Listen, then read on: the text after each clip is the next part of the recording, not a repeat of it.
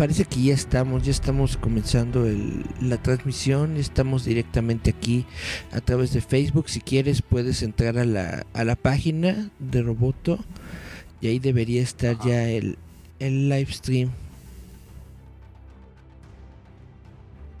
Entonces ya estamos al aire, entonces. Así es. Ok, bueno, pues ya estamos entonces. Nos estamos viendo los dos entonces. Ajá. Muy bien, cuando tú gustes. Mm. Bueno, hola, ¿qué tal? Chavos, ¿cómo están? Esto es Jay Metal Robots, espero que se le estén pasando bien. Y pues como pueden ver, tengo ahorita un invitado con el que estoy platicando a través de Facebook. Es Alfredo Rueda de El Santuario de los cómics. Es así como el, el, el patriarca de los cómics, ¿no? Entonces, por estar en el santuario. Y pues qué honor, qué honor estar con él. ¿Cómo estamos? Hola, hola Eric. Pues al contrario, al contrario, este, es mío el honor este, que este, hayamos hecho contacto y nos hayamos puesto de acuerdo para, para platicar un poquito acerca de, de pues una, una, breve experiencia que tuve eh, eh, este año en, en, Comic Con, que de una manera accidental andaba ahí, este, y ahorita ya entraremos en detalles. Perfecto, pues cuéntame por favor cómo fue tu experiencia con la Comic Con, qué es lo que te gustó, qué no te gustó. Bueno, mira, te, diré que em, yo empecé a, hace muchos años empecé a ir a, Comic Con en el año del 92. Ese fue mi mm. primer año que empecé yo a ir a la Comic Con. Y en ese entonces ir a la Comic Con era una cosa muy sencilla en el sentido de que no había tanta parafernalia, no había exposición de actores, series de televisión, videojuegos, simplemente eran, eran los artistas de los cómics, los escritores, iban, iban los, los, los, dibujantes y, los fans. Así que podía yo llegar, eh, de antes eran tres días, eran viernes, sábado y domingo. Y esos tres días llegabas tú a la taquilla y pedías un boleto para uno, para dos, para grande o para, para adulto o para, para niño lo que, lo, lo, lo, que fuera, y ahí te lo daban. Hacías una cola, luego pasabas a otra cola también donde te ponían una pulserita eh, eh, eh, con, el, con el sello, con el sello de, de, Comic Con de ese año, y te daban una bolsa de plástico grande que te la podías colgar aquí como mochila, que todavía las dan, pero ahí te las daban en ese momento con tu libro, con tu libro de, de, de tópicos, con, con tu con el, em, ¿cómo le llaman? Es el, el, pues el libro donde viene el contenido de todo el evento de Comic Con, más otras cosas de regalo, ¿no? Que vienen ahí y muchos, muchos anuncios. Eso yo empecé a hacerlo en el 92. Y fue porque hace muchos años yo quería conocer en persona a Stan Lee, a Steve Ditko y a Jack Kirby. Y yo iba a buscarlos y de los tres que iba a buscar, únicamente me tocó conocer a Stan Lee. Y le pedí su autógrafo y eh, fue una, fue, una, gran, eh, una gran experiencia conocer a Stan Lee en ese año. Desgraciadamente no pude conocer a Jack Kirby, que era el que más me interesaba de todos. Y desgraciadamente él falleció en el 94. Así que creo que asistió en el 93 y en el 94 ya, pues ya había fallecido. Y, y este, pero yo seguí todos esos años hasta aproximadamente 2005. 2005, 2006, más o menos por ahí, dejé de ir a la Comic Con porque se convirtió en algo que lo hacías por, por, la, por, um, por la computadora. Comprar tus boletos era, ya, no, ya no podías ir a taquilla porque ya no te le vendían, tenías que conseguir tus boletos en línea. Entonces, cuando ya todo cambió, sí seguí con la intención pero ya no pude conseguir boletos y por muchos años me di por vencido y ya no volví a ir a la Comic Con.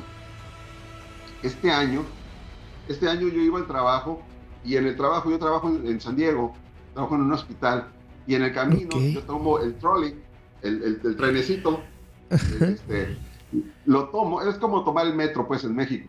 Y, lo tomo y, y, pasa por ahí por el centro de convenciones y vi la gente y dije, ¿sabes qué? Me voy a bajar mi experiencia este año, igual que los años anteriores, no, yo no tenía entrada y no pude entrar a los eventos, a las revelaciones, a los, a, los, a los, pues, anuncios. Interesante, ¿no? Los anuncios, sobre todo de las películas y de las series, sería lo más interesante de ver. Obviamente no tuve acceso, sin embargo te voy a platicar, hice yo en mi canal El Santuario de los Cómics unos pequeños y, muy accidentados Facebook Lives. Mi conexión no era la mejor. Sí los vi, sí los vi, me gustaron. Sí, eh, eh, eh, pues intenté platicar un poquito acerca de lo que estaba viviendo en ese momento y es lo que les quiero platicar en, ahorita, en esta transmisión.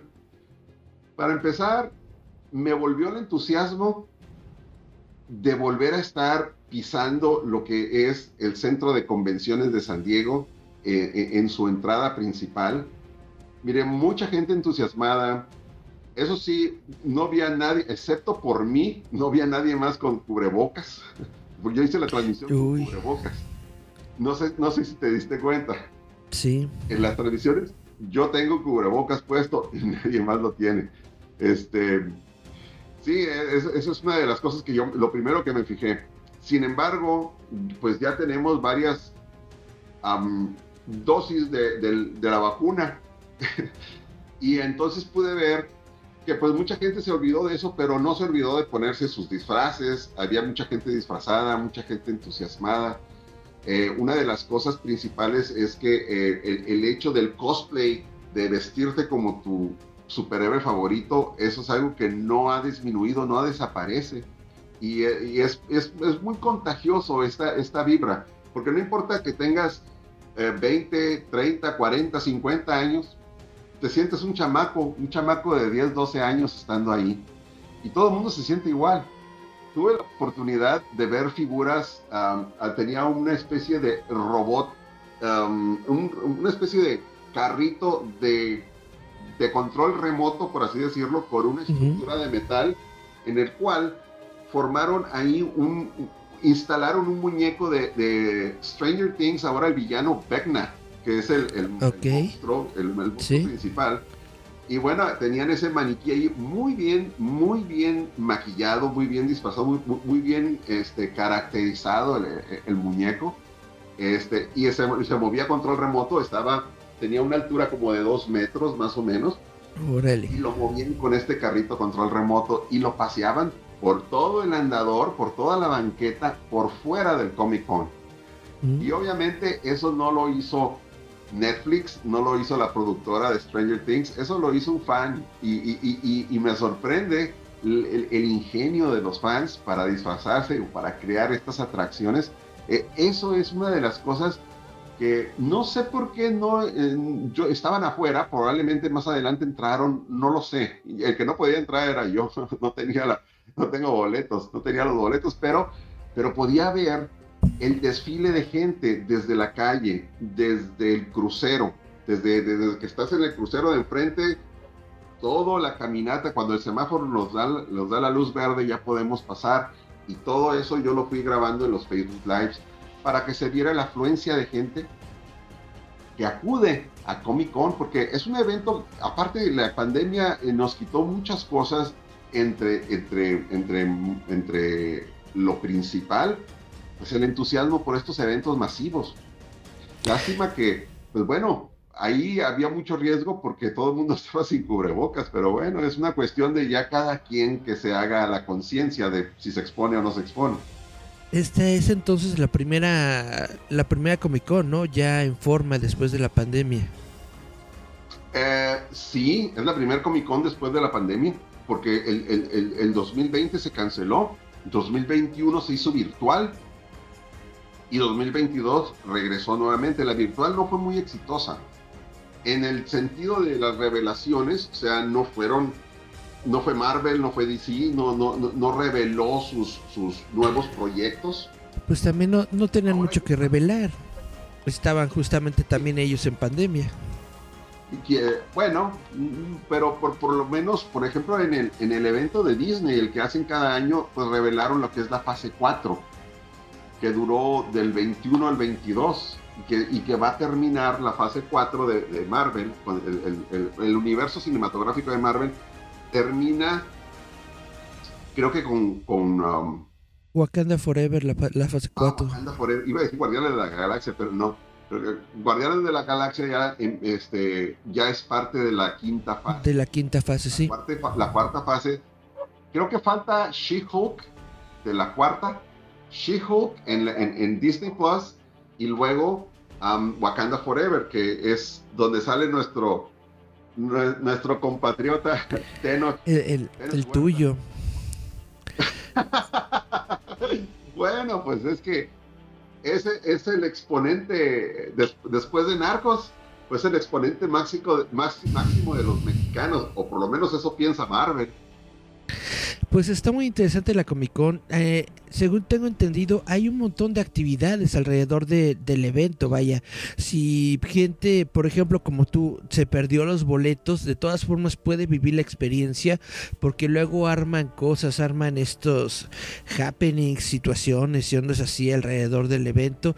También, por ejemplo, eh, eh, Kevin Smith. Kevin Smith eh, renta un bote, bueno, la gente de IMDB renta un bote y se queda ahí en la bahía y desde el bote hace entrevistas y un montón de cosas. Entonces, si es un evento grande en el sentido de que no se queda eh, solamente en el centro de convenciones, es algo que mueve prácticamente a toda la ciudad, o al menos quisiera uno pensar que es una buena parte de la ciudad es una muy buena parte de la ciudad, es una, es una zona muy central, de, eh, lo, que es el centro de San Diego, downtown.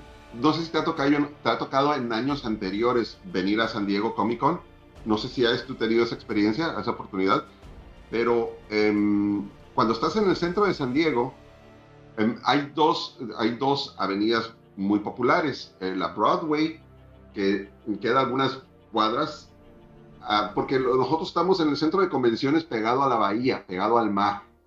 Y entonces Broadway es como un, es como un lugar más de negocios, digamos, en el mero centro, en la espina dorsal de San Diego.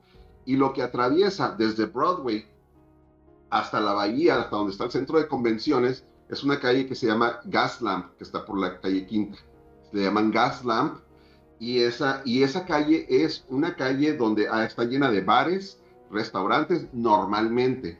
Y entonces todos estos centros turísticos y de atracción, de restaurantes y, de bares y, sitios pues de atractivos para, para, la vida de noche, digamos, pues se llena de fans durante todo el día. Este, y no importa si eres adulto o eres niño, hay espacio para todo mundo. Y es una avenida muy grande y desemboca hacia la Comic Con. De hecho, uno de los videos de los videos que yo subí en mi, en mi, en mi grupo, muestro cómo desemboca esa calle y cómo pega, cómo colinda, pues, o sea, llega, llega a conectar con el, con el ah, centro de convenciones.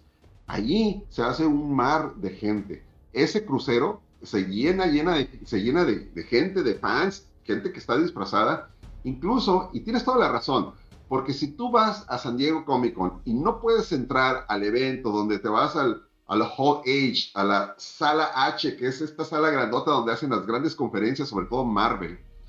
Hacen sus grandes presentaciones y revelaciones. Ahí, proyectan los, antes de que salgan al internet, ahí proyectan lo que son los trailers de los nuevos de los nuevos eventos. Y eso es maravilloso. Yo me acuerdo que el último que presencié adentro de, eh, fue cuando, adentro de la Hall H, fue cuando viene, viene, viene este, Tobey Maguire y Sam Raimi para Spider-Man 3. Esa película, la, más fallida de la trilogía, ahí la presentaron como algo nuevo y me tocó ver el tráiler, el tráiler que no había salido a ningún lado más que para los que estaban ahí presentes, pero los efectos especiales no estaban terminados, entonces pudimos ver a Venom casi casi como caricatura ahí. Ya después cuando vimos el tráiler, ya lo soltaron en línea y bueno, ya se miraba terminado el CGI y ahora sí ya, ya, ahora sí decías, bueno, ahora que la película no haya sido tan afortunada, eso ya, ya es otra cosa, ¿no? Pero bueno, ahí se dan esas revelaciones y si no tienes como yo este año no tenía el boleto, este, mm, pues bueno, no pude entrar, pero afuera hay muchos happenings, muchos eventos, muchas promociones. Se, se pone HBO afuera en la calle obviamente rentan el espacio. Hay espacios que los rentan o que son restaurantes o que son sitios locales, digamos, y los rentan. No, no veo yo otra, otro modo de que puedan instalar dentro de esas propiedades un mini castillo para The House of Dragon, por ejemplo. Y en la parte de afuera, en lo que es el patio, removieron las mesas y, y tenían una especie de, como pueblito, por así decirlo, medieval, y todos disfrazados de soldados como si estuvieran en The House of Dragon. Y, bueno, ahí se reveló, podías entrar con invitación VIP, cosa que yo no tenía, pero no importa, la gente, hay un pequeño cerco que, limita hasta dónde puede llegar la gente, pero tú te asomas, te tomas una foto con, los, con los actores o con, los modelos que están disfrazados con el cosplay y, todos son muy accesibles, te tomas fotos, te tomas selfies y, te dan folletos con información de House of Dragon, por ejemplo. Pero así como House of Dragon, había muchos otros eventos. Me acuerdo que también, en, por ejemplo, en el 2010 a mí me tocó ver el Avispón Verde. Tenían el carro del Avispón Verde, esa película con Roger Stern, no, Roger... Seth Roger. Ah, Seth Roger, exactamente cuando, cuando sacó este avispón verde, ahí estaba el carro del avispón verde, ¿no? Y este... el Black Beauty. Podías tomar selfies, te podías tomar fotografías. En esta ocasión, lo más novedoso, lo más atractivo era precisamente eso. Pero igual había castillos de arena. Por ejemplo, viene la Sandman, por ejemplo, en Netflix. Y estaban promocionando Sandman, tenían un póster con la promoción de Sandman y entonces a un lado tenían arena, hicieron un castillo de arena con Sandman, y ese castillo de arena, obviamente, em, unos artistas que, fabrican estos castillos de arena con figuras de Sandman y de otras series de televisión también. Entonces, ahí eh, hay una gran gama de exposiciones. No, aparte también hay artistas que se ponen a, a, venderte un retrato. Si tú quieres, te sientas, te dibujan y, te lo venden. Este, em, hay atractivos de, como juegos, como videojuegos. Tienen los videojuegos, los tienen eh, así en la calle. Tú vas en la banqueta y los vas viendo. Es como ver un puesto del tianguis. Y, eh, y, tú puedes jugar el videojuego y estás ahí porque lo están promocionando y te dan folletos con información había también, no me acuerdo una de las series de televisión, pero este, e, e, este año que estaban, ahora que fui el viernes, el, jueves, de hecho fui el jueves. El jueves fue el primer día, jueves, viernes, sábado y domingo, son cuatro días. Yo fui el jueves. Estaban de la serie de televisión, creo que la NBC, creo. Creo que la NBC estaba promocionando Quantum Leap, y no sé si recuerdes esta serie de televisión. Uy, el remake, ya lo están promocionando. generación de Quantum Leap de manera que está el túnel donde saltas en el tiempo y están con unos como aros que brillan y avientan humo, obviamente de este tipo de humo que avientan en las discotecas, ¿no? Y tú te podías, formabas una fila, te podías, podías pasar al set y tomarte una fotografía. Y todo esto no estaba dentro de la convención de cómics, estaba por fuera. Así que si tú te, mm, por la razón que sea, te quedas sin el boleto y sin entrar, afuera hay muchísimos, muchísimos atracciones en las que te puedes divertir. Y vaya que decir de la comida, porque hay muchísima comida también. Está bastante interesante. Tengo que decirte que yo realmente nunca he ido a la San Diego Comic Con. Eh, lo que te quería platicar era de que justamente por los noventas, en noventa y tantos, era mucho más sencillo conseguir una acreditación de prensa, por ejemplo, al San Diego Comic Con. Yo he tenido la, acreditación de, prensa unas dos, tres veces, no para, no he ido al evento, pero te mandan eh, volantes, perdón, ¿cómo se llama? Mm, bueno, promoción, prensa. Sí, estas cosas, boletines. Te mandan todo esto te mandan toda esta información de lo que está pasando en el evento y todo, ¿no? Entonces puedes como que tú este, decir, ¿no? Que estás cubriendo el evento, aunque nada más estás desde, tu casa. Eso lo, llegué a hacer como un, como un par de veces, unas tres veces, y era mucho más sencillo. Realmente te llegaba tu, tu, tu, acreditación de prensa, la imprimías y todo, ¿no? Como si estuviera normal.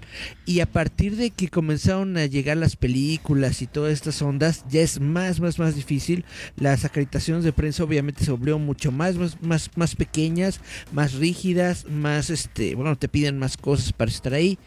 Y pues ya no, ya no le he podido conseguir afortunadamente pues justamente también ha crecido el internet y pues prácticamente toda la información de la de la Comic Con la encuentras en todas partes prácticamente todo todo medio toda página que se dedique a la cultura popular pues tiene la información ya lista no en el mismo momento en el que se está dando.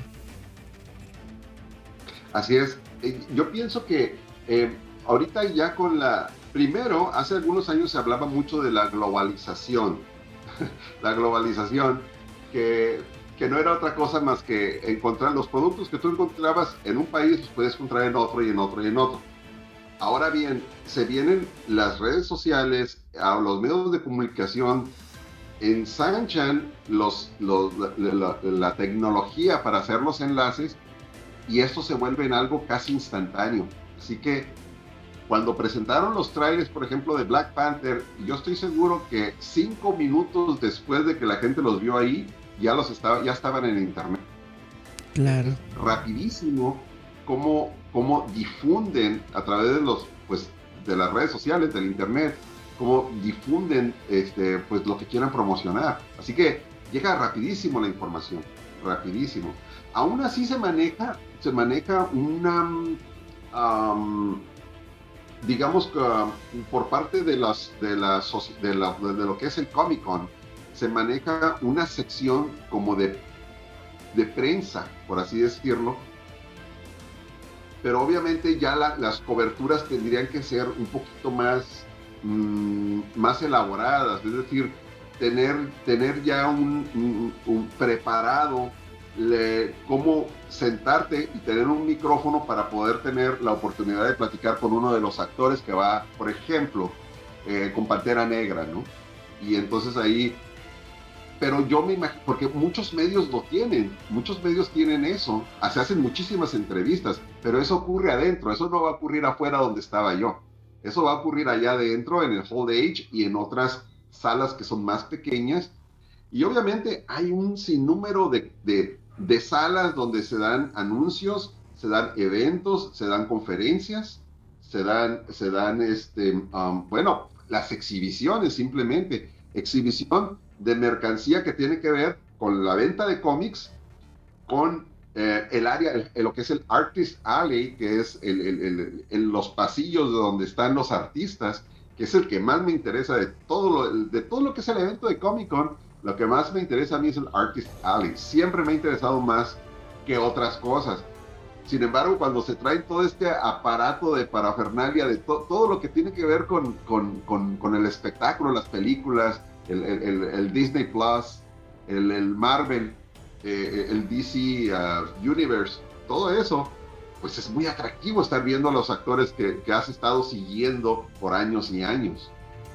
A través de toda esta cadena de, películas, ¿no? Te conviertes en un fan y de repente se te olvida que pues puedes o podríamos, algunas personas podríamos tener ese acceso de prensa, pero si es cierto, no es tan fácil.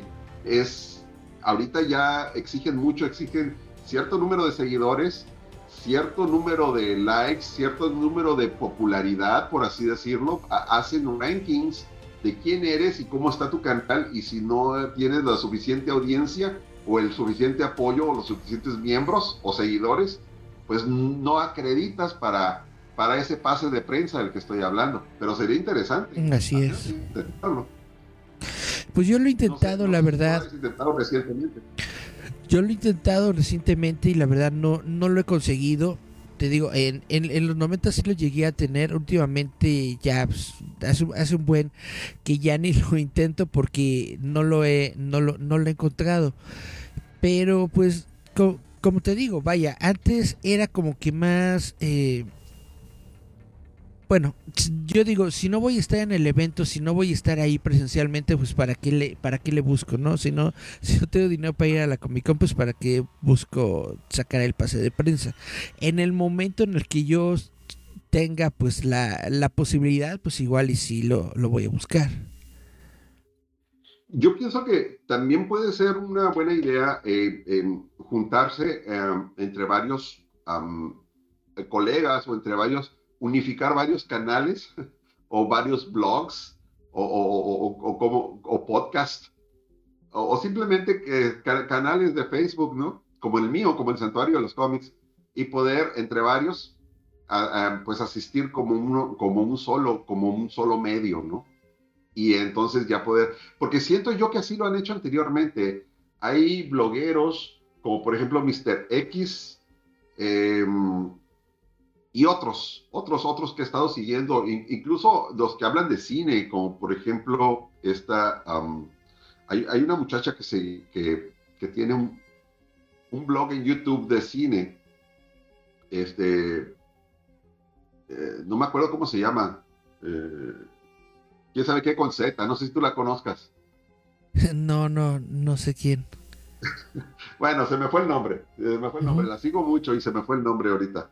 Pero hay muchos blogueros que tienen muchísima, muchísima, muchos miembros, muchos seguidores. Y esto pues les le, da la, calificación para poder acreditar esta, e, este acceso. Sí es interesante. Yo me acuerdo que eh, eh, entre los últimos años que alcancé a ir, Em, pues Stan Lee, Stan Lee siempre se paseó por la Comic Con. Me acuerdo que me pasaba por un lado Stan Lee y la gente le gritaba, I love you Stan Lee, Stan Lee con sus guaruras, este, sin detenerse, volteaba y decía, I love you too. no sabía ni a quién le estaba diciendo, pero ya, ya estaba contestando el saludo. Y todo el mundo le aplaudía y, y lo único que mirabas es que iba Stan Lee caminando. Y obviamente un grupo como de unos 5 o 6 alrededor de él, caminando con él, abriéndole paso entre la gente. Y es que así te puedes encontrar a, pues muchas celebridades. Yo me llegué a encontrar, por ejemplo, a Jim Lee caminando, así como cualquier persona, como cualquier eh, fan, viendo puesto por puesto en, el, en la sala de exhibición. Y lo voy viendo y digo, me parece conocido, pues no le hablé, no le dije nada, nomás dijiste se parece y resulta que más adelantito alguien lo reconoció, le pidió un autógrafo y sí, era Jim Lee. Y yo lo vi, yo lo tenía por un lado. Me tocó conocer a George Pérez. Te voy a platicar una cosa que me pasó con George Pérez. Venga. En, los primeros años que yo fui, yo empecé a ir en el 92, por ahí como en el 95, 96, más o menos. Pues mi inglés no era, digo, no es muy bueno ahorita, pero era peor hace muchos años.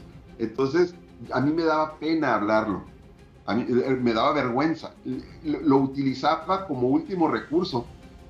Entonces yo llegué al stand de Marvel y entonces yo miré que, que había, no había mucha gente y había varios individuos, varios artistas al cual no reconocía ninguno, porque el internet estaba mm, en pañales en ese tiempo, así que yo no reconocía a ninguno. Pero miré un gordito peloncito de, barbita de candado y se me queda viendo y yo, y yo estaba como temeroso de entrar al stand. Te voy a decir cómo estaba el stand. El stand era, tú entrabas, decía desde fuera, decía Marvel, Marvel Comics, y entonces estaban situadas mesas en la orilla del stand en círculo o en semiluna. Y entonces tú llegabas y tenías toda la circunferencia como sala libre y tú te podías ir con uno, con otro y con otro y con otro. Y entonces yo reconocí que acá estaba Stan Lee. Y el, que, y el que estaba por un lado no sabía quién era, era un güerito, delgadito, rubio. Yo dije, no sé quién será. Y estaban otros y otros que no reconocí. No reconocía a muchos, la verdad. Era fan del cómic y era fan de los nombres que salen en, en los créditos del mismo cómic pero las caras luego no las conocemos. No sabía cómo era, no sabía cómo era su cara. Exactamente, no sabía cómo era su cara. Y entonces este peloncito me habla.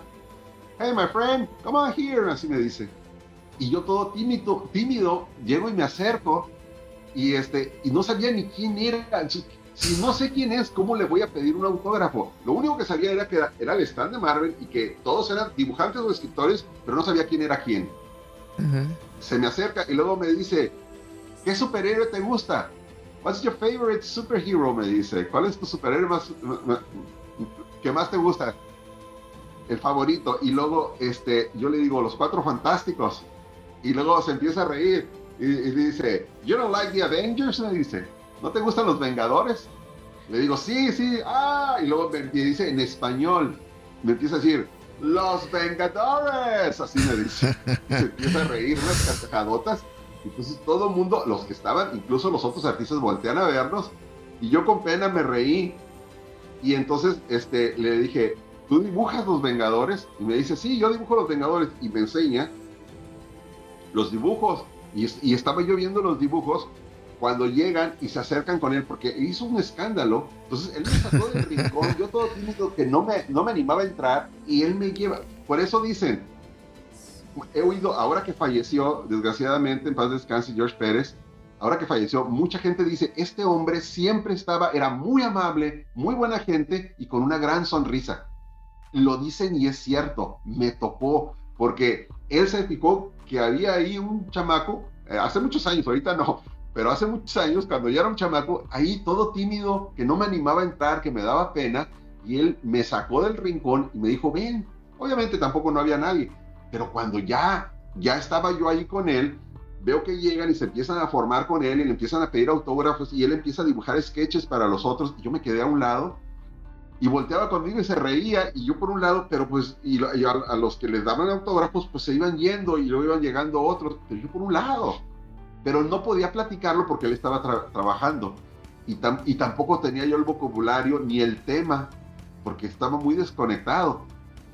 Pero yo lo vi que le firmaba autógrafos, hablaba con el que llegaba y hacía un sketch así rapidito, se despachaba ese, el que sigue, y volteaba conmigo y se sonreía.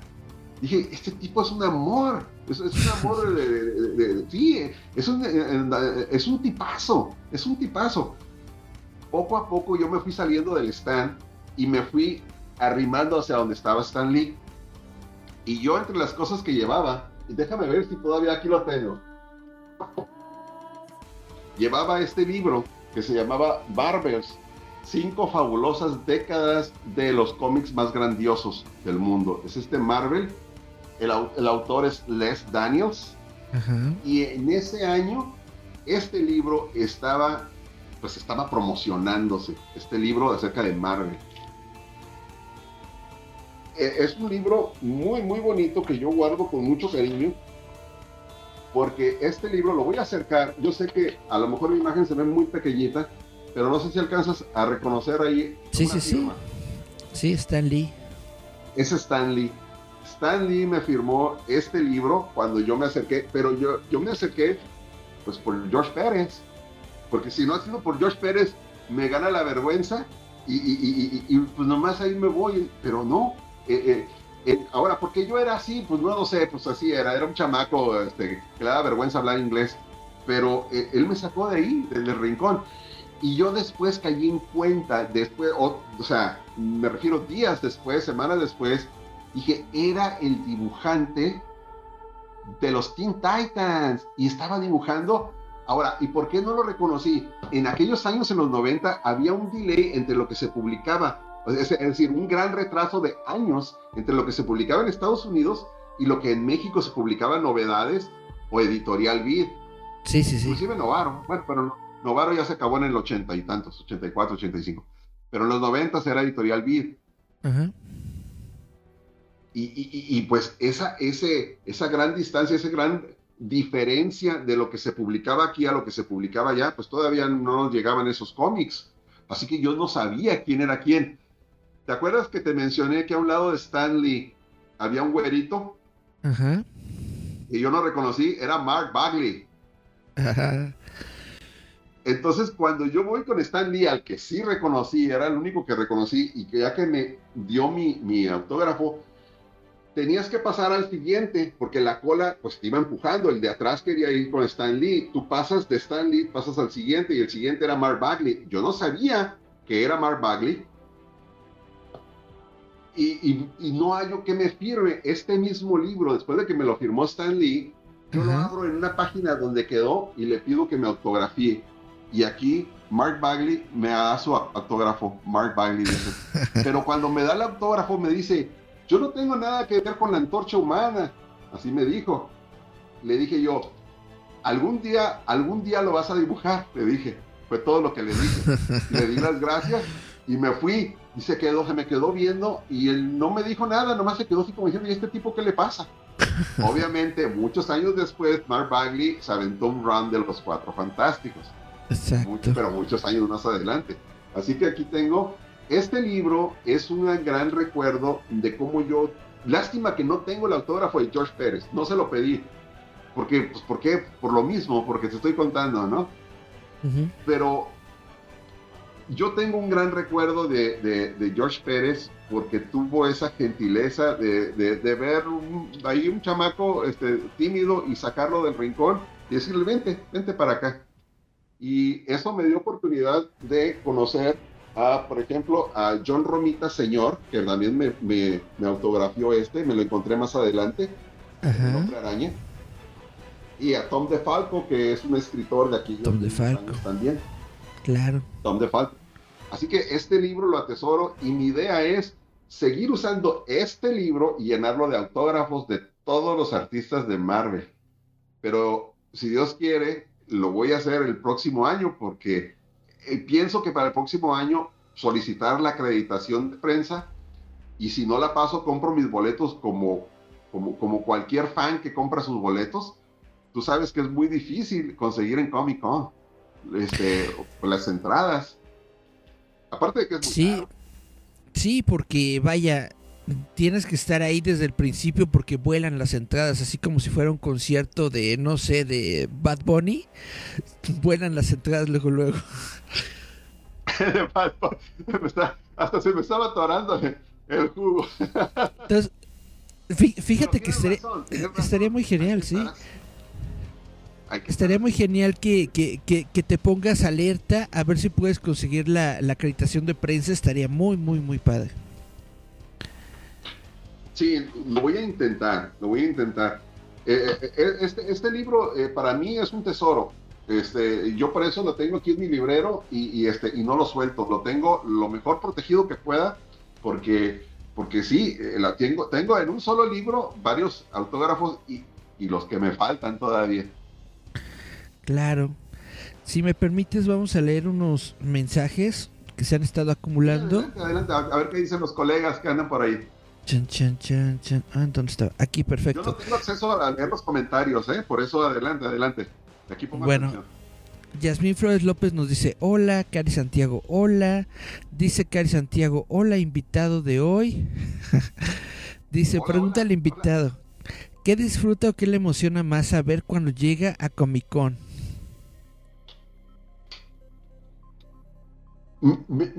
Cuando llego a Comic Con, cuando me paro en la entrada principal para entrar al evento, es una especie de antesala. En, un solo paso que dejas la banqueta de afuera y entras al, paso al interior, es una especie de antesala. Aún no entras, pero ya estás adentro del edificio, pero no estás adentro de los eventos todavía.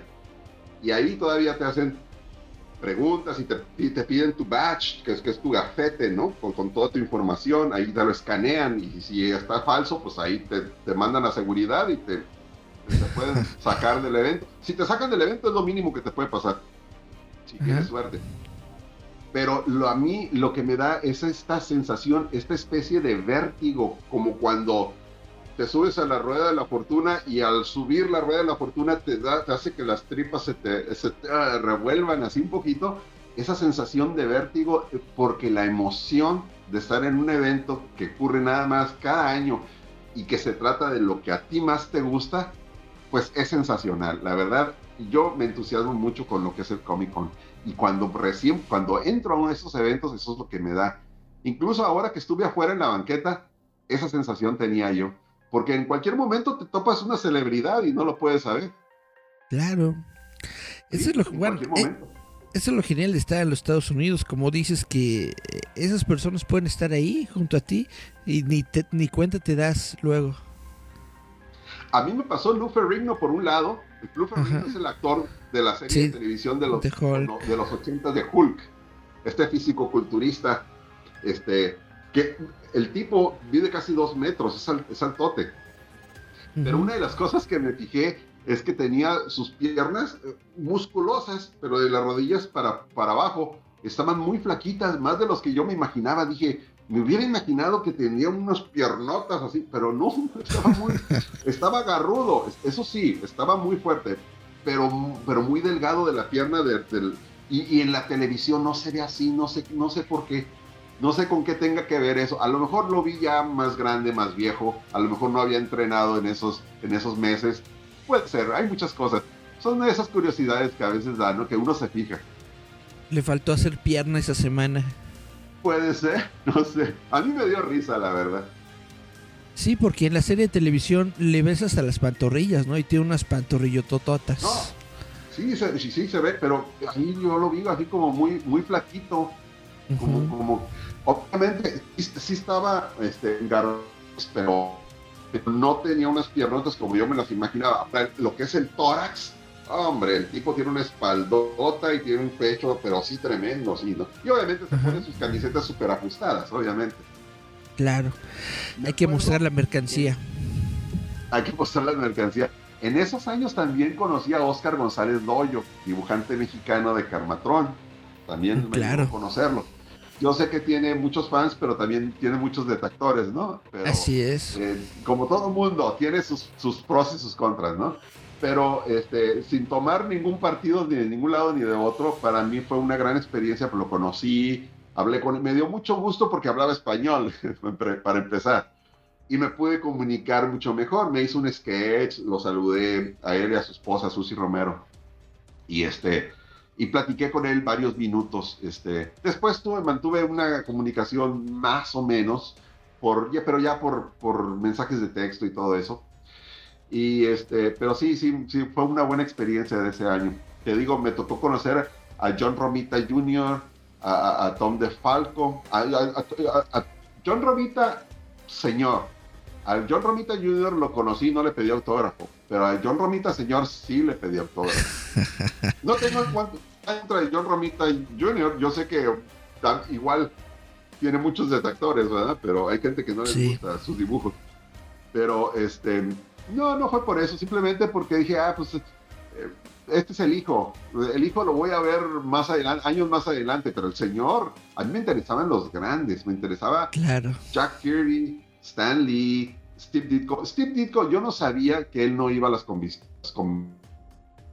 No sabía que era un ermitaño, después me enteré que él no le gustaba nada de publicidad, ni tomarse fotos, ni, ni estar en público, nada pero yo no sabía y por lo mismo que no sabía, pues iba a buscarlo. Pues sí, justamente como dices, todos los grandes son los importantes porque esos son los primeros que se van y ahorita ya tenemos muy pocos. De, aquellos grandes, yo creo que el, último que queda, digo, quedan varios, pero el último que queda de los grandes pilares de Marvel de, la, de aquella época sesentera, setentera, creo si mal no me equivoco, es Roy Thomas, que fue escritor de On el Bárbaro, entre muchas otras cosas. Pero Roy Thomas todavía está vivo, se presenta en convenciones, probablemente se presentó ahora aquí en la Comic Con, no lo sé, pero todavía para CGC, em, pues, hace presentaciones y firma autógrafos, hace sketches y da conferencias todavía está activo el señor y ya está grande, le anda pegando a los 80 años. pues sí, sí está, sí está grande, 80 años. pues bueno. Y hablando ya del, del evento en sí, ¿qué fue lo que te gustó o, qué es lo que más este, te llamó la atención de este año de la Comic Con? Este año de la Comic Con, lo que, lo que yo vi con mis ojos y lo que yo investigué metiéndome a internet. Este, de lo que yo vi con mis ojos, definitivamente fue The House of Dragon, la Casa del Dragón. Fue lo, que, lo, que más me impresionó. Eh, miré que los modelos o actores, no sé, que estaban ahí presentes, tenían una vestimenta muy, muy bien elaborada. Sus capas, sus armaduras, sus cascos y sus armas tenían una apariencia mucho, muy realista. Los observé muy bien, se miraban muy bien Eh, obviamente había el set de un castillo que tenía, en uno de los lados del castillo tenía como si fueran las marcas de las garras de un dragón, como si hubiera dañado la pared del dragón, así los tenía. Se miraba también muy bien, pero eso era esa escenografía. Cuando yo me fijo en las personas, ahí estaban. Había también unos eh, como cosplayers que vestían unas ropas muy, muy finas, pero ellos más bien parecían como de la casa de, de los Targaryen, que son estos, rubios, estos güeros de la casa de los, de, los del dragón, pues. Y se miraban mucho, muy bien. Si ellos, que son cosplayers y estaban publicitando, se miraban tan bien, me imagino entonces que la producción de la serie de televisión debería estar tremenda. En cuanto Ojalá. a producción, vestuario, desde luego maquillaje, ya no digamos de la historia, la dirección y la actuación, que eso ya, eh, ya estamos hablando de un nivel artístico, pero ya el nivel de producción, vaya que la, la, ropa estaba, es que se miraba, había otros disfrazados de otras cosas, por ejemplo, había Sailor Moons, había Vengadores, pero se nota que son pues aficionados, ¿no? Pues, yo me quiero vestir de Thor, pues a ver qué encuentro en mi casa y que se parezca y me fabrico mi disfraz. Pero cuando vas tú y ves un evento de una productora grande como, como HBO y que está promocionando House of the Dragon, wow, la verdad es que echaron la casa por la ventana, se ve impresionante y fue una de las cosas que más me gustó de lo que yo observé, de lo que yo vi con mis propios ojos. Ok. Ahora, de lo que yo me enteré investigando, estaba ocurriendo ahí definitivamente esta revelación de la fase 5 y fase 6, sobre todo lo que más me interesa es el anuncio de que ahí viene la película de los Cuatro Fantásticos. Yo estaba esperando años, sobre todo desde que nos dieron esta decepción en 2015 con esta película de los Cuatro Fantásticos diferente, Sí que la verdad, ni por otro no tiene cabeza la película. No, no, no, no me gustó para nada. Y, yo estoy esperando que se haga algo de los Cuatro Fantásticos, pues que se relacione con los personajes que yo conozco desde hace más de, pues no sé, de 50 años. De los, Pero los, Cuatro Fantásticos el año pasado cumplieron 60 años. Así es. Este año, este año 2022, el que cumple 60 años es Spider-Man el hombre araña. Pero el año pasado fueron los cuatro fantásticos. Me acuerdo que yo hice por ahí una, un Facebook Live también, una, y hablamos de los 60 años de los cuatro fantásticos en aquella ocasión. Este, fue el año pasado. Pero sí, son personajes que tienen décadas y décadas, tienen 60 años, todos estos personajes. Y, y, y pues, tienen un peso, la verdad, tienen un peso. Y entonces que tú veas una película y, sea lo más cercana a lo que tú conoces, pues wow. Obviamente se manejan muchas cosas. No solamente, ya, probablemente yo ya no soy el target para este tipo de películas, pero como fans, como, como geek, pues nos entusiasma. Probablemente digo que no somos el target porque eh, viene muy enfocado para nuevas generaciones, hay inclusión, racial, de orientación sexual, de todo tipo. Entonces, eh, cambian a los personajes, les cambian de etnias, les cambian de, géneros, este, los hacen adaptándolos a la sociedad de hoy. Entonces, eh, eh, pues bueno, cuando ya están un poco más diferentes de lo que tú te esperas y tienen muchos años esperando una película de superhéroes, cuando te cambian algo, pero entiendes por qué hacen el cambio, pues lo aceptas. No sé si guste o no guste. La película de 2015 a mí no me gustó, la verdad, de los cuatro fantásticos. Espero que esta película sea buena. Yo acepto las cosas como vienen, como las saque Marvel, porque si no las aceptas, no me puedo yo poner a hacer mi propia película. No se puede. Tengo que, tengo que valorar lo que me están dando porque es, es el, el único que me lo puede dar. Antes decíamos, es que el estudio le hubiera hecho caso a Marvel. Marvel se convirtió ahora en un estudio y Marvel está sacando sus personajes directamente. Ahora, si ellos hacen los cambios, vaya, este, eh, um, eh, eh, en Netflix, por ejemplo, Salman, Neil Gaiman él mismo involucrado en la producción hace cambios, entonces, ¿qué podemos esperar? Hay que aceptar el producto como nos lo dan, digerirlo y bueno, ya poder emitir un juicio. No podemos emitir un juicio antes de, lo de, ver, de ver de qué se trata este cambio. Como por ejemplo el submarinero, Namor el submarinero, ahora que viene en, Black Panther, pues imagínate, esto fue una de las revelaciones y también es algo que me gustó de Comic Con. Esta revelación de Tenoch Huerta. Yo sé que no tiene muchos fans. Yo sé que hay mucha gente que, le, yo también, yo por ahí hay, un actor, hay un actor que no recuerdo el nombre, pero ya había muchos posts, muchos memes de que querían a este actor. No sé si tú recuerdes quién es el actor. No me, no me acuerdo, sí lo, sí lo vi en esta semana, salieron varios posts de, de, otro actor, pero no me acuerdo cómo se llama. Es un actor americano, este, no sé si inglés o americano, pero... Es el que hizo de, de, Drácula, ¿no? Hizo de Drácula y luego hizo, um, salió en El Señor, o sea, no, en el Hobbit, salió en el Hobbit. En el Hobbit, sí. Se pelea con el dragón. En el Hobbit salió. No me acuerdo el nombre, a, no sé si alguno de los colegas que nos están viendo y que nos puedan hacer el comentario. No sé si hay más comentarios. Déjame ver los comentarios.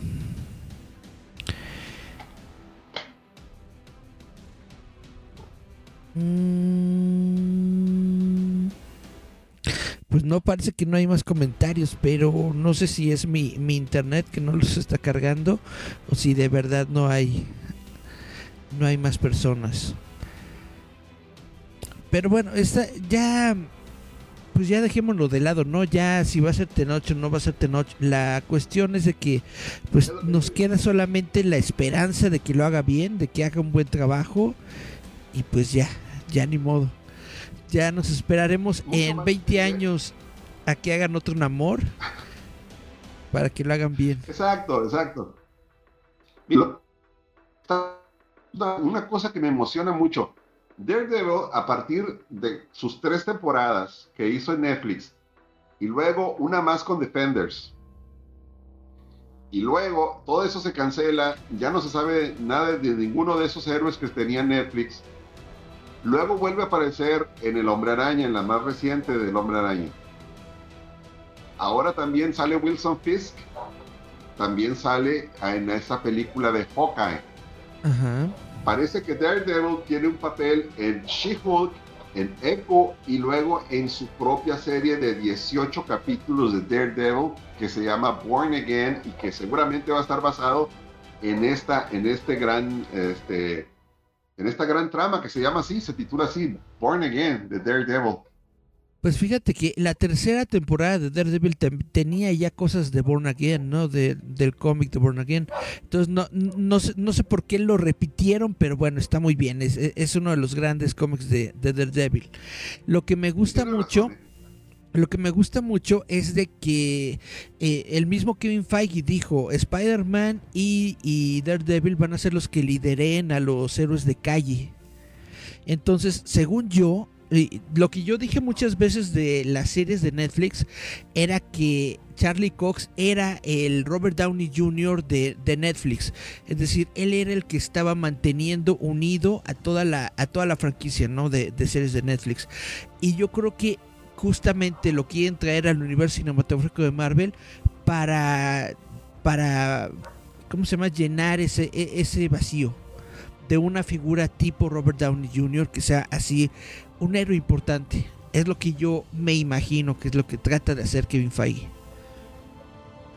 No he escuchado al respecto de eso, pero me parece muy lógico lo que dices, porque con tanto superhéroe que tenemos ahorita, no se ve que la cuarta fase vaya a tomar una dirección hacia algo. Se ve, se ve como muy, como muy esparcido. Disperso. Sí, o sea, y, muy diverso. Tenemos a WandaVision, ya conectó un poco con Doctor Strange, pero al mismo tiempo Doctor Strange también sale con el hombre araña. Entonces hay una cierta conexión, pero no hay un hilo conductor no hay un hilo conductor. Es decir, antes teníamos a Thanos que te hacía un cameo aquí y luego otro cameo acá, una breve aparición, que es, una breve aparición es más largo que un cameo. Y luego después sale Guardián de la Galaxia donde ya era el villano. Y bueno, y hasta que poco a poco empieza a conectar hasta que llega Infinity War y Endgame y se viene un gran evento. Yo no veo eso acá todavía, no sé por qué, lo veo como muy disperso pero ya se va a acabar la cuarta, la cuarta fase, pues esperemos que la tercera, la, tercera, la, quinta fase, pues tenga más cohesión. No, no estoy diciendo que no me guste, me encanta, pero no veo para dónde vaya. Eso, eso es lo que yo, es la impresión que tengo, no, no sé tú qué pienses. Yo estoy esperando la película de Ant-Man porque ahí aparece justamente el, el, villano este, ¿cómo se llama? bueno, Estoy esperando que justamente esa película nos dé un poco más de contexto de qué es lo que está pasando, de si lo de Doctor Strange tuvo que ver, de si lo de Spider-Man, bla, bla, bla. O sea, yo estoy esperando como algo, una película, una serie, lo que sea, que nos diga, mira, todo esto sí tiene sentido porque está así y asado. Estoy tratando de, de tener esa Vaya, es lo, es, lo, es lo que me gustaría ver, ¿no? Algo que le dé cohesión a toda la historia. O sea, no es tan difícil de seguir si te das cuenta de que todo, todo apunta hacia el multiverso, pero tienes mucha razón. Si ves los proyectos individuales, pues como que sí se sienten dispersos, sobre todo la nueva película de Thor. A mí me gustó mucho la nueva película de Thor, pero en ningún momento mencionan absolutamente nada del multiverso. Ahora, sí siento que, que se conecta un poco porque nos muestra ya seres este celestiales y todos estos este dioses y bla bla que probablemente probablemente tengan algo que ver en películas futuras. Es quiero yo pensar que tiene algo que ver y que se conecta de alguna forma. Pues pudiera ser, em, si hay, hay una cierta conexión, eh, como te menciono, eh, eh, con WandaVision, con el Hombre Araña y Doctor Strange, hay una, hay una muy delgada conexión, pero no está bien explorada. No está muy bien explorada. Por ejemplo, en Doctor Strange hacen mención del Hombre Araña pero es una mención muy mínima y sin importancia para la historia. No implica eh, ese multiverso del hombre araña, ese pequeño Spider-Verse que se dio en la película del hombre araña, no implica algo esencial en esta trama. Y, bueno, el, asunto de también la película tiene un digo si nos ponemos si nos ponemos exigentes la película tiene varios fallos en su, en, su argumento, a, mi manera de verlo. Este, porque, porque esta, me gustó esta inclusión, e, e, esta revelación de los Illuminati, pero no me gustó que, que, que no fueran no fueran algo muy fundamental. Mm, es decir, aparecen 10 minutos y luego los eliminan a todos de una manera tan sencilla cuando se supone que son poderosos son muy poderosos, no son, son, son mucho, muy poderosos, no son ni medianos, ni son débiles, no, son, cada uno en su ramo es el más poderoso. El, de los X-Men, el de los Cuatro Fantásticos, ahí faltó, este, pues, no sé, quizá más tiempo, quizá más inversión, quizá más desarrollo del tema, pero sí, no, me quedé así como que qué fácil se los, los acaban uno con otro y son muy poderosos. Hay una capitana Marvel, hay, un, hay una capitana América, por así decirlo, capitana Bretaña, ¿no? Pero, pero bueno, de eso se trató. No me desagradó, no estoy demeritando la película por eso, simplemente estoy viendo que sí tiene cosas fallidas, ¿no? Así como también el, propio, el propio um, Doctor Strange, sí, eh, siento que es, es, un personaje que está muy, um, uh, que pudo haber dado más desde el principio, pero se hubieran evitado muchas cosas. Dejó que ocurrieran muchos eventos por parte de Wanda, pero si no hubiera dejado que ocurrieran, lo lógico es que la hubiera detenido desde antes. Como por ejemplo, él estaba detenido por bueno, ¿podemos hablar de spoilers? Claro. ya pasaron bastantes meses, Estaba detenido por un libro que fue destruido, que ese fue el, hay dos libros, uno que sigue, que, que leyó Wanda y otro libro que es el que es por así el antídoto del veneno, por así decirlo, al que tiene que tener acceso. Pero ya lo tenían y lo perdieron. Es este libro que en realidad estaba eh, escrito en los muros. Cuando el, Doctor Strange se pudo haber ido a ese sitio y no irse a, no sé, no sé, se me figura, no haberse ido a tantos multiversos y hubiera ido directamente a ese sitio que es una especie de, de, santuario que estaba ahí y ahí estaba lo que se quemó en el libro, ahí estaba puesto en las paredes, ¿no? Que son los, los hechizos y todo lo que estaba ahí escrito.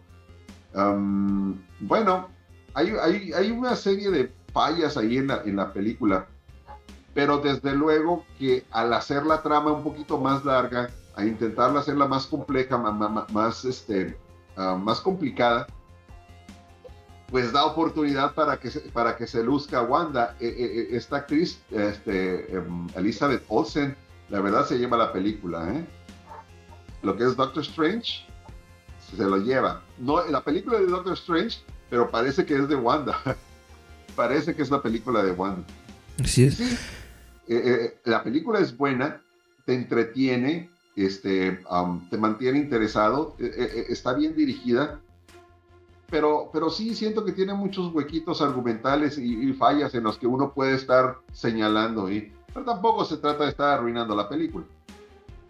Pues mira, ese asunto de los Illuminati a mí me gustó mucho porque justamente se ve que todas las personas de ese universo en específico son muy arrogantes y son es su propia arrogancia lo que los lleva a la destrucción. Todos ellos dicen, eh, en algún momento, ¿no? Dicen, ah, a nosotros no nos preocupa la brujita esta, que no sé qué. O sea, la, la, la hacen de menos, la demeritan y llega un momento en el que quieren, quieren hablar con ella, pero no se dan cuenta de que no es su Wanda es la Wanda de otro universo que ya está como que más, este, ya sabe un poco más de, de del mundo, bla, bla, bla, de cómo usar sus poderes, etcétera. Y entonces a mí me pareció muy genial que estas personas prácticamente quisieran decirte, esta es nuestra historia, ¿no? Y aquí se va a parar y tómala. No puedes pararla porque no eres tú realmente el personaje principal de esa historia. La historia que yo quiero este, contar no tiene absolutamente nada que ver contigo y es justamente tu arrogancia la que destruye en algún momento pues tu universo. Eso es lo que a mí me, me gustó o, como yo trato de interpretar eso lo que, lo que sucedió con los Illuminati. A mí me gustó mucho justamente también porque todos los niños rata estaban ansiosos, ¿no? Diciendo, ay, mis Illuminati, ay, ay, ay, este, van a, van a ser geniales y todo esto. Se los matan en cinco minutos y yo así de malditos niños rata. Para que vean que ahí no iba la película. Te voy a, te voy a decir, yo antes de ver la película me había em, leído los Illuminati.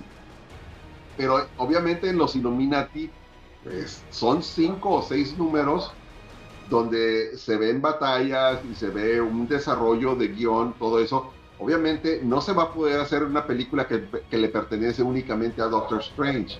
Y no solamente le pertenece a Doctor Strange, sino que eh, a Doctor Strange, a mi manera de ver, eh, Elizabeth Olsen opaca a Benedict Cumberbatch en su actuación y en su presencia. Obviamente, Doctor Strange sale toda la película, pero me parece más de peso Elizabeth Olsen. Entonces, cuando yo leo Los Illuminati, pues yo traigo en mi mente toda la carga de todo lo que acabo de leer. Entonces, espero yo ver en la película algo así. Y pues, como dices, pues sí, nos, lo matan en cinco minutos, ya, ya. Dijo yo, bueno, ¿y mi Reed Richards? Yo que tanto espero a los cuatro fantásticos. Te voy a decir una cosa, no sé si ya sabías, pero yo siempre lo digo en mi canal de, aunque hablo de todo, de, cualquier casa productora, de cualquier superhéroe, pero mis favoritos son los cuatro fantásticos. Y es por eso que yo los estoy esperando. Ahora, y de repente me pones a Reed Richards, pues yo brinco de gusto. Y de repente veo que lo hacen espagueti. pues no, no, me, no me agrada mucho. Pero tienes razón. Tienes razón en el sentido de que no eran el foco principal. Eh, ahí estaban, quizás sea un fan service, y mucha gente dice, ay, es fanservice, como si el fanservice fuera malo, pero no. Para mí el fanservice es como, como que te sirven tu hot dog, pero pues si no le echas la mostaza, pues no te vas a ver tan bueno. ¿Sí me explico? O sea, échale, este pequeño ingrediente y te, mira, mm, te vas a ver. O échale la salsita que pica. Si al, si al taco no le echas la salsita que pica, pues estará bueno el taco, pero no es lo mismo. Entonces, pienso yo que este fanservice, como en este caso los Illuminati, pues son eso, es ese ingrediente que le da saborcito. Exactamente. Al menos así lo percibo yo. Y además e, e, es, algo muy común en los cómics. En los cómics siempre todo el tiempo ves a otros personajes interactuando con, con tu personaje principal. Es algo que, bueno, yo no he entendido, ¿no? De toda la gente que se queja de que Iron Man aparece tanto en Spider-Man. Pues si has leído un cómic de Spider-Man, aparece, aparece Iron Man, aparece el Capitán América, aparece fulano, sultano, etcétera. Entonces no me parece a mí algo malo.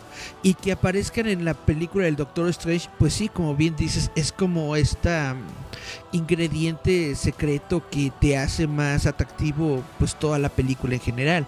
Es algo bastante genial aunque no son, aunque no son ellos el foco principal de la historia, tenerlos ahí y saber que existe, al menos en tu memoria, existe un universo Marvel mucho más grande de lo que tú creías, es algo genial. Fíjate, te voy a decir, uno de los actores que a mí me gustaban para hacer Reed Richards, cuando yo hacía mis imaginaciones acerca del cast ideal para los Cuatro Fantásticos, para Reed Richards yo quería Anson Mount.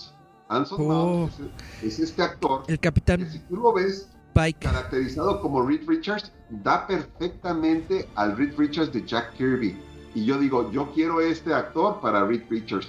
Y hacía memes y los ponía en mi muro y en mi página de Facebook, en el santuario de los cómics, ahí lo ponía y lo apoyaba. Y luego miraba que la gente quiere a Krasinski para Reed Richards, yo decía, no, es que Krasinski está feo. Krasinski está feo y Reed Richards está guapo, decía yo. Entonces, y además se parece más. Y entonces decía, no, no, no, se ve genial porque, pues por la barba y todo. Oye, Reed Richards no lleva barba. Lo lleva en, en, la, en la última, en lo más reciente, que está actualmente saliendo en Estados Unidos en las ediciones de Los Cuatro Fantásticos, le ponen barba. Ya se la quitaron. Pero era nada más por un periodo. A veces Mr. Fantástico se deja la barba porque no tiene tiempo para asearse, porque está con sus experimentos y salvando el universo, pero y le crece la barba, ¿no? Es un poco este, esta apariencia del profesor, ¿no? Profesor chiflado, este, que le da esa, ese aspecto de intelectual, ¿no? La barba. Pero, pero sí, cuando yo veo a, a Krasinski que lo ponen, pues bueno, le están dando ese gusto a toda esta gente que lo pedía. Yo pedía a Anson Mount, pero agarran a Anson Mount y como había estado siendo eh, eh, Black Bolt en la serie esa tan fallida de los inhumanos, pues agarran al mismo actor, lo meten acá y le ponen el disfraz exactamente de los cómics. Y yo estaba brincando de gusto, ¿eh? Estaba brincando, estaba yo riéndome como un enano, estaba feliz de contento porque se ve exactamente igual igual la antenita, le empieza a salir la energía y todo, y se ve genial. Además que dije yo, pues ya está. Yo lo quiero para Rick Richards, pero no va a ser Rick Richards porque ya está Krasinski, pues entonces ya ni modo. Pero yo lo disfruté este, enormemente, la verdad. Para mí fue una delicia verlos. No me gustó que me duraran poquito, pero, pero pues bueno, ahí están los personajes y te dan la oportunidad de que, te, de, que te, de que goces viendo personajes, viendo al profesor X a, este, ¿cómo se llama? Patrick Stewart.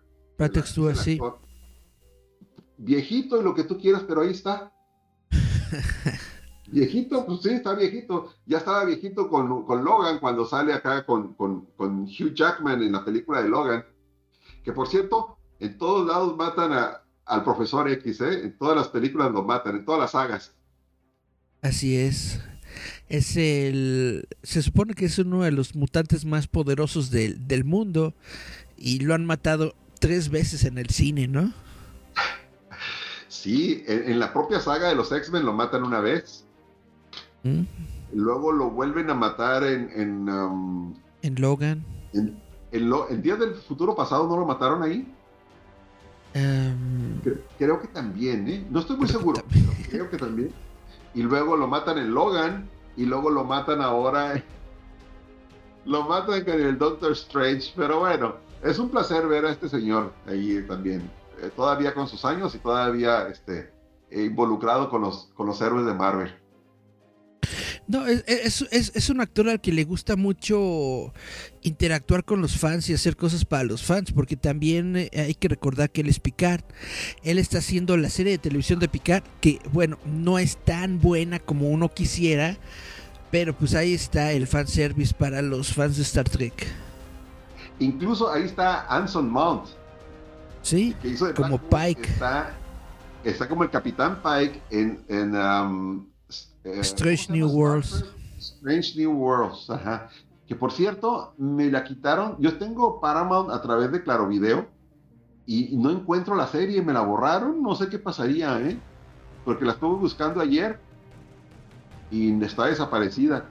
No sé si, si me tenga que meter directamente a Paramount Plus pero yo tengo Paramount Plus a través del servicio de Claro Video, pero y sí, entro, pero no está, no existe la serie, está desaparecida. Pues yo justamente acabo de terminar de ver Strange Worlds hace como dos, tres días eh, en Paramount Plus. ¿Sí? Pero Sin en Paramount Plus o, en Claro Video. no. Claro Video. A través, yo, yo lo vi a través de, de Amazon. Amazon Prime tiene este el canal de, de Paramount Plus eh, gratuito. Ah, no sabía. Yo lo tengo a través de Claro Video y yo puedo entrar a ver Star Trek Discovery. Están todos los episodios ahí. Eh, eh, está em, una que se hay, hay dos animadas. Hay dos series de Star Trek animadas. no me acuerdo cómo se llaman. Lower Decks y la otra que. Lower Decks. La de Nickelodeon y otra más. Prodigy, Star Trek Prodigy. Prodigy, exactamente. Pues están todas esas tres menos Strange New World. No sé por qué, pero eso es a través de entrando a Paramount, pero a través de Claro Video. No sé si fue una falla el día que yo quise entrar. A lo mejor ahorita ya se puede, no lo sé, pero te lo menciono porque me falta ver el último capítulo de la última temporada. El último capítulo me falta y no lo he visto por eso porque no está. Pues está bastante bueno, no te lo spoileo, pero sale Kirk. Sí sabes, ¿no? Que sale Kirk. Sí, no, eso, eso sí, por eso lo quería ver. Sí, no, ya el spoiler ya salió hace mucho que sale Capitán Pues sí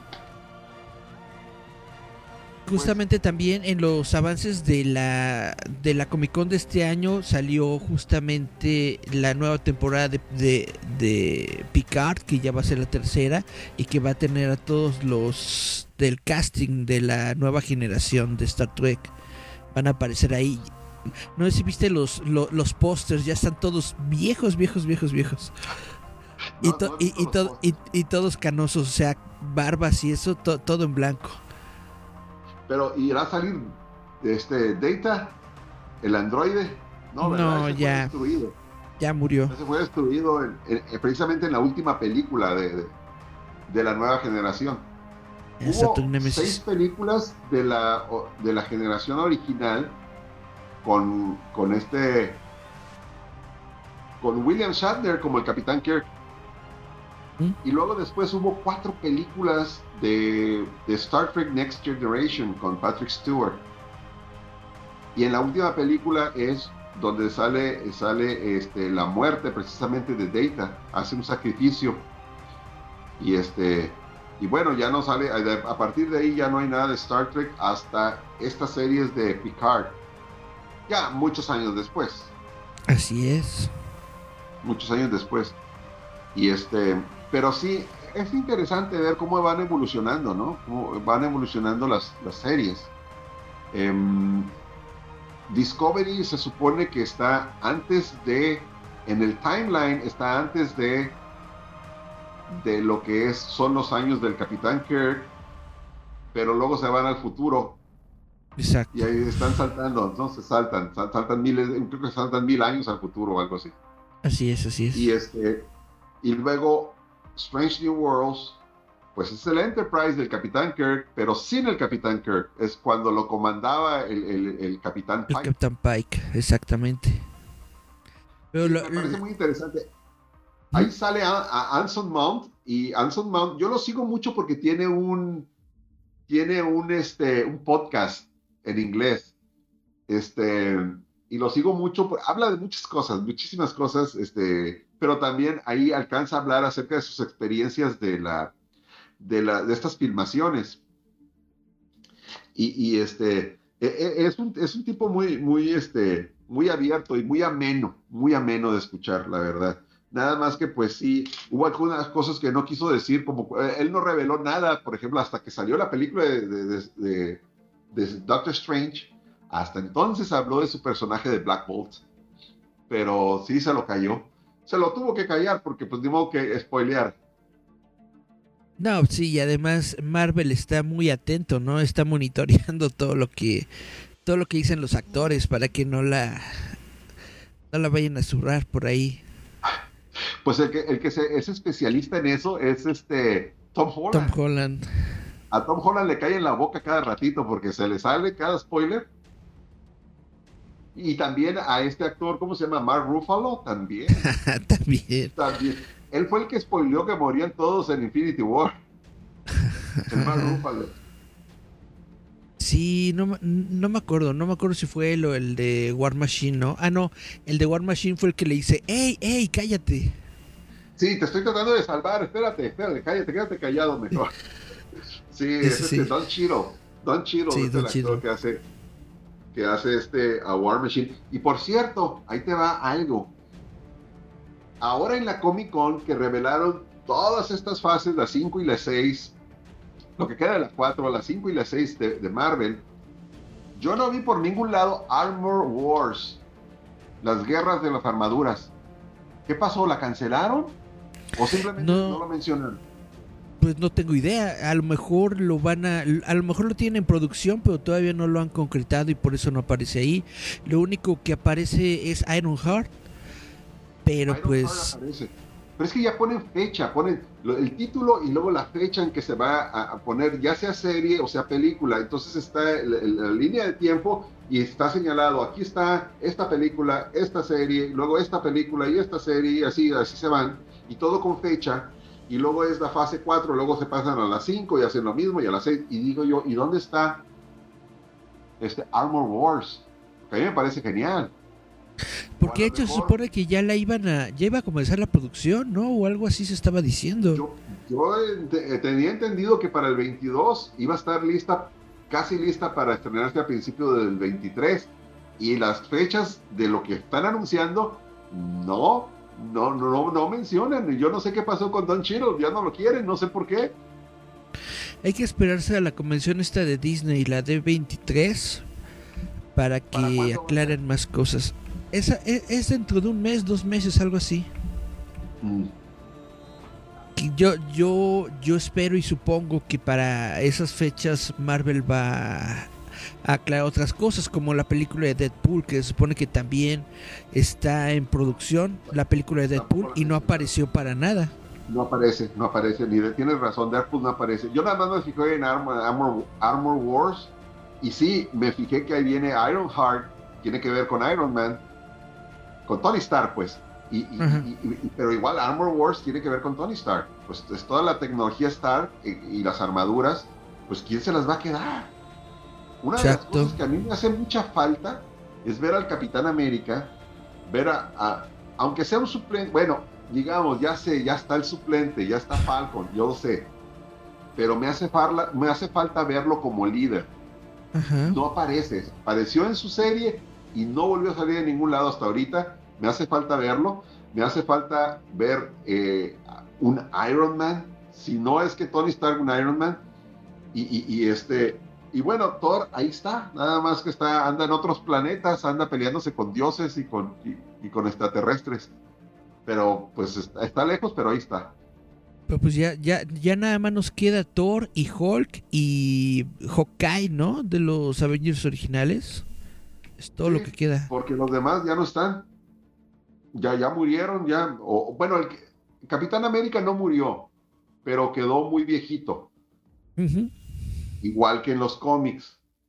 Pero en los cómics, acuérdate que con el cubo cósmico. Lo volvieron a hacer joven y bla, bla, bla. Lo volvieron a hacer joven. Entonces hay esperanza todavía.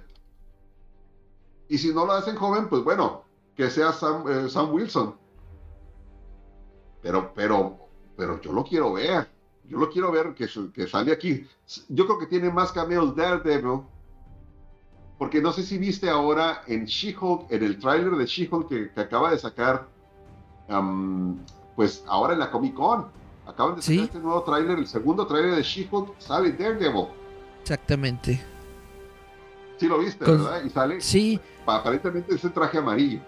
Algunas personas dicen que es el traje amarillo porque tiene como que unos tonitos ahí. Yo digo que es la luz nada más. Porque cuando hacen cuando hacen un zoom se ve el se, ven las mangas rojas. Pero bueno, hay que ver. A lo mejor si hacen el traje amarillo, a lo mejor no. sale entre sombras y sale muy rápido. Entonces es muy difícil de verlo pero sí da un tono medio amarilloso, ¿eh? Sí, da un tono medio, medio, que dices tú, bueno, si no es amarillo es como cremita. Entonces, pues no sé. Otro, otra de las sorpresas, pues es este, lo que estábamos comentando de Submariner, Tennis Huerta como submarinero. Una de las cosas que yo no puedo ah, creer es que no hayan encontrado un suplente para mm, Black Panther. O sea, para T'Challa pueden sustituir a la Pantera Negra con la hermana con Shuri, y, porque igual que en los cómics se convierte en Pantera Negra. Así es. Pueden decir, es una buena oportunidad para, para darle el traje ahora a la hermana, como en los cómics. Pero antes de llegar a eso, pues podían habernos dado en esta película a T'Challa con otro actor. A lo mejor con máscara todo el tiempo, y que le ocurra algo que después muera dentro de ahí.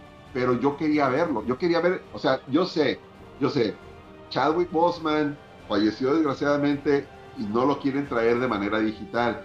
Bueno, tráiganme a Black Panther con su máscara que nunca se revele quién es, ponme otro actor y ya. Eh, pues no, y si no sé. Que muera para que herede, para que herede el, el, el, puesto de superhéroe de la hermana, pues que se muera, que tenga un enfrentamiento épico, haga un gran sacrificio y muera como un gran héroe. Que me imagino que va a ser algo como que lo van a tratar así, pero nunca se va yo a supongo, Yo supongo que eso vamos a ver. E, es muy interesante el tema de Black Panther porque no sé si supiste que ya el, el tráiler superó los 170 millones de vistas en solamente 24 horas. Es, es, es, e, e, es, un fenómeno, es un fenómeno las películas de, de Black Panther entre la comunidad negra y todo esto. Le tienen una veneración a Chadwick Boseman. Yo siento que es sí merecida, pero siento que está bastante grande. Entonces, quién sabe, quién sabe qué es lo que van a hacer. Y se me hace pues justamente interesante ver qué es lo que van a hacer con el personaje. Porque parece, todo el tráiler parece que es el funeral, ¿no? O al menos eso es como yo lo intuyo. Gran parte, gran parte del tráiler parece ser que es el funeral de, de, de, Tachkala. Pero, ¿por qué muere? Bueno, hay que ver la película, desde luego, no queremos spoilers. Pero a mí me hubiera gustado que lo hubieran manejado, oye, vamos a presentar a Black Panther, nunca va a mostrar su cara porque siempre va a traer la máscara, y vamos a presentarlo eh, realizando una gran hazaña donde salva al mundo, pero desgraciadamente muere. Y entonces Shuri va a tener que usar este el traje. ¿Por qué? Porque ahí viene la gran amenaza que es Namor. Bueno, ok. Esto es lo que yo saco en mi mente, ¿verdad? Yo pensé de qué se va a tratar todavía la película. Nadie sabe todavía que, que parece ser que se filtró. Siempre dicen, se filtró el guion de tal película. Yo nunca los quiero ver cuando, cuando dicen eso. Yo no quiero saber de qué se trata. Independientemente de sean verdaderos o falsos, no quiero saber yo. Pero en mi mente yo me hago mis películas y estoy tratando de parchar los huecos y de solucionar cómo, ¿cómo, si yo fuera el director de esta película o el productor, si yo estuviera con Kevin Feige, con Victoria Alonso y todos estos grandes que están ahí en, manejando Disney y Marvel, vaya, pues ¿qué haría yo? Pues, o sea, ok, se me murió Chadwick, se murió, desgraciadamente le dio cáncer, se murió, eso es inevitable y, este, y, no se puede hacer nada. Pero ¿qué hago con el personaje? El personaje no murió, murió el actor. ¿Qué hago con el personaje? honestamente, yo lo, yo lo pongo en la película. Que no quiero mostrar por respeto a Chadwick Boseman, pues lo pongo con máscara. Black Panther va con máscara. La voz, como quiera que sea, ahí le sacan la voz, ahí una voz parecida y ya. Y le, pongo un enfrentamiento donde, desgraciadamente, pues Black Panther pierde y pierde la vida. Ahora sí, hacemos el gran funeral, despedimos a Chadwick Boseman con el personaje de T'Challa y le damos la bienvenida al nuevo personaje. Si lo van a hacer de esa manera, vemos que hay un sepelio, hay un funeral y luego al último se ve la imagen de la plantera negra sacando las cartas. Si tú recuerdas el tráiler, yo lo vi cuatro veces, así que ¿Sí? y sí se ve que es una mano femenina. Pero ¿Tú lo ves como una mano femenina?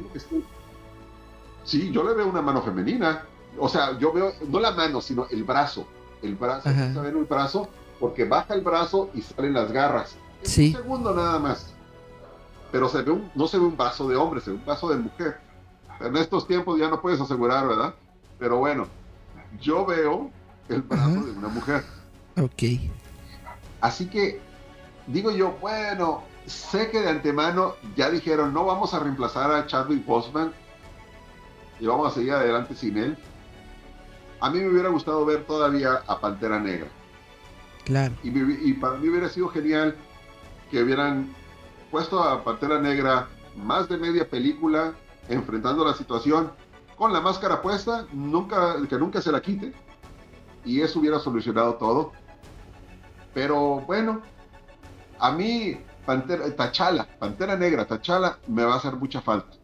Honestamente. Claro. Sí. Me, mucha, mucha falta me va a hacer. Y yo, yo te aseguro que a toda la comunidad este, negra del mundo le va a hacer mucha falta. Tienes mucha...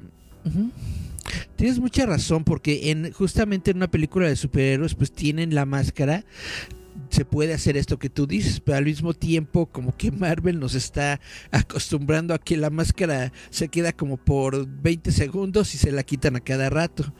Pero bueno, pasó con el con el varón Semo pasó también, se la pone ¿Sí? un minuto y luego se la quita. Sí. Hay que, ver, hay, que ver la película para ver qué tal. Nos está preguntando Cari Santiago, ¿qué considera que hizo que la Comic Con se hiciera majestuosa? Se convirtió en un... todo el mundo volteaba a ver a la Comic Con y se convirtió en un escaparate para poder proyectar los más grandes ah, producciones cinematográficas y esto, esto lo convirtió en un foco de atención, se convirtió en un evento hollywoodense y, y el evento comiquero se redujo. El aspecto comiquero está reducido a una mínima expresión, pero para mí es el núcleo de la Comic Con eso, eh, eh, eh, lo que es el, Artist Alley, para mí es el, es el corazón de la Comic Con. Lo demás es una apariencia, es, una, es un escaparate, es,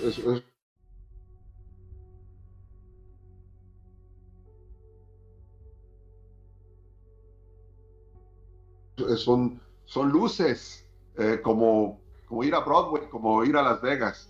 Pero bueno, este, Ah, creo que se interrumpió ahí la, la comunicación. Se interrumpió un poquito, ¿verdad?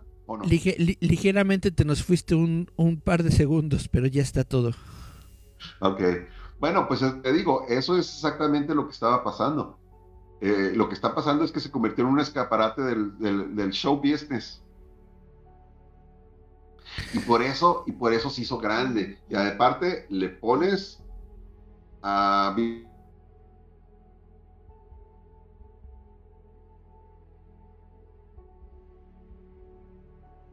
videojuegos y le ponen serie de televisión, pues bueno, esto lo hace mucho más grande. creo yo que eso tiene mucho que ver. Exactamente. Pues ya. Ahí estamos. Eh, esa es la cuestión de que Hollywood prácticamente se apoderó de, de los cómics o del aspecto de cómic dentro de la Comic Con. Ya se convirtió en Hollywood Con, más que nada. Sí, sí, es verdad. Y eso es parte. Pero para mí el corazón sigue siendo eh, los artistas y los escritores de cómics. Eso para mí sigue siendo lo, más, lo más primordial. Y, la, y honestamente espero el próximo año, si las cosas salen bien, el próximo año asistir a la Comic Con. Sería bueno que nos juntáramos por ahí, para entre varios, para poder hacer una cobertura. Eh, es muy interesante platicar, pero, pero este, pues estar ahí es, es, eh, otra onda. la verdad. Sí, sí, sí. Es, otra onda, otra onda completamente. Pues tienes mucha razón. Voy a voy a checarlo a ver si a ver si podemos armar algo para el próximo año. Y bueno, nos puedes dar tus comentarios eh, finales porque ya nos estamos acercando a las dos horotas de programa. Este, acerca de la Comic Con, dices. Ajá, sí. Eh, bueno, mira, la, Comic Con es eh, para mí es un, es, un evento que em, es, para los fans, es, para los geeks y la gente freaky. Es un evento que te hace feliz y es un evento que te, que una vez al año, digo, ya hacía falta tenerlo, una vez al año te puedes desfogar de todas estas, em, todas estas, eh, toda esta fanaticada que tiene, que tiene todo, todo el gran interés, que tiene el gusto por, por, por este mundo fantasioso de superhéroes y de, y de series de televisión, eh, es algo muy bien merecido. Todas estas personas que acuden, todos los que acudimos, todos pagamos a las plataformas para ver los programas, todos pagamos nuestro boleto en el cine para ver las películas.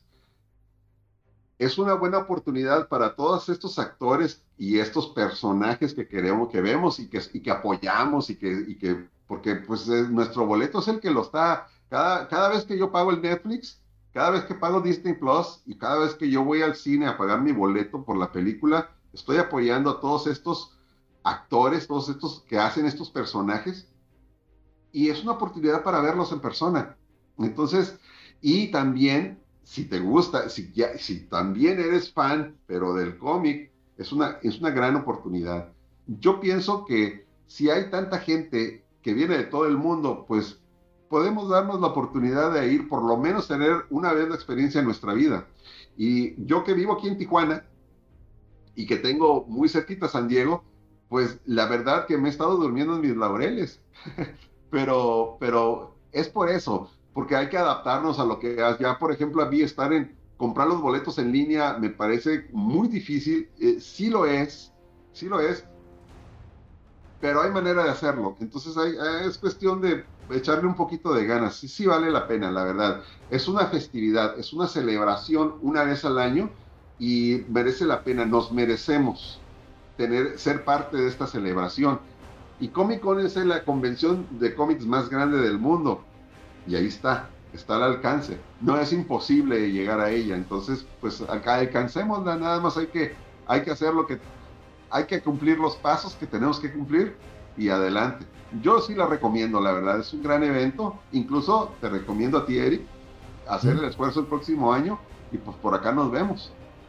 Perfectísimo.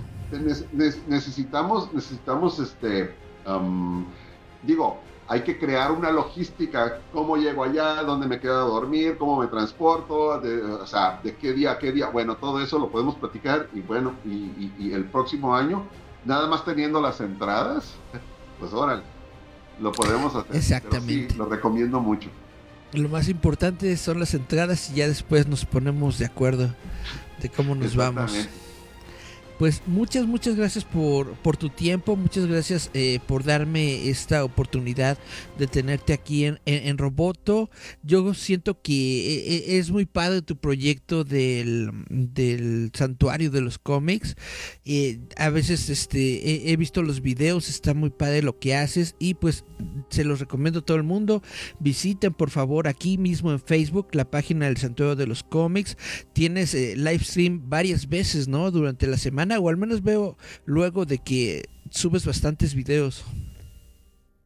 Tengo varios eh, colegas que quieren colaborar, hacen sus videos, los arman, los suben, yo les doy entrada también, este, y, también hago mis Facebook Lives. Y es impredecible, hago dos a la semana, a veces hago cuatro a la semana, así me la llevo. No tengo, no tengo un día específico, pero voy alimentando el, pues el, grupo, lo voy alimentando con, pues, con información y más que nada, no es que sean noticias, no es que dé noticias, es que hago una plática, una conversación entre, entre mm, escojo una temática y entre los compañeros miembros del grupo eh, hacemos, interactuamos a través de, la, de los comentarios, ¿no? Y ahí nos la vamos llevando. Es una plática entre amigos hablando de cosas que nos gustan.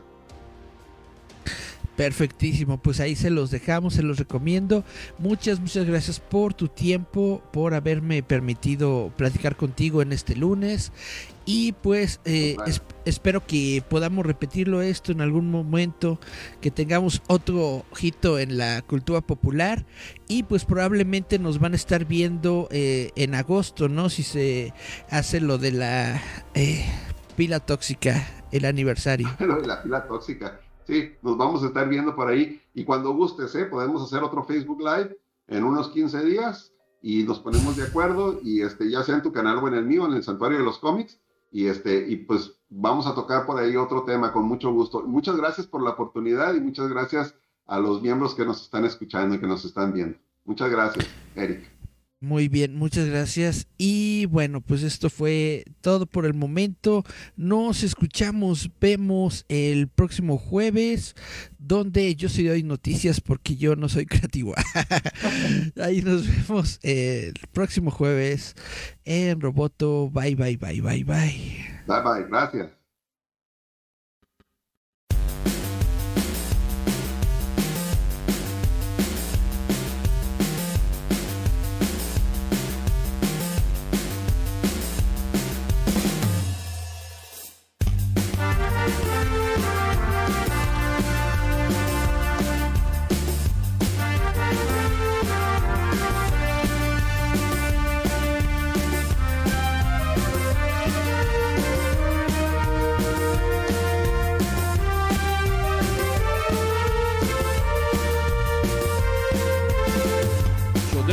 Shanti Jimitang Kobutu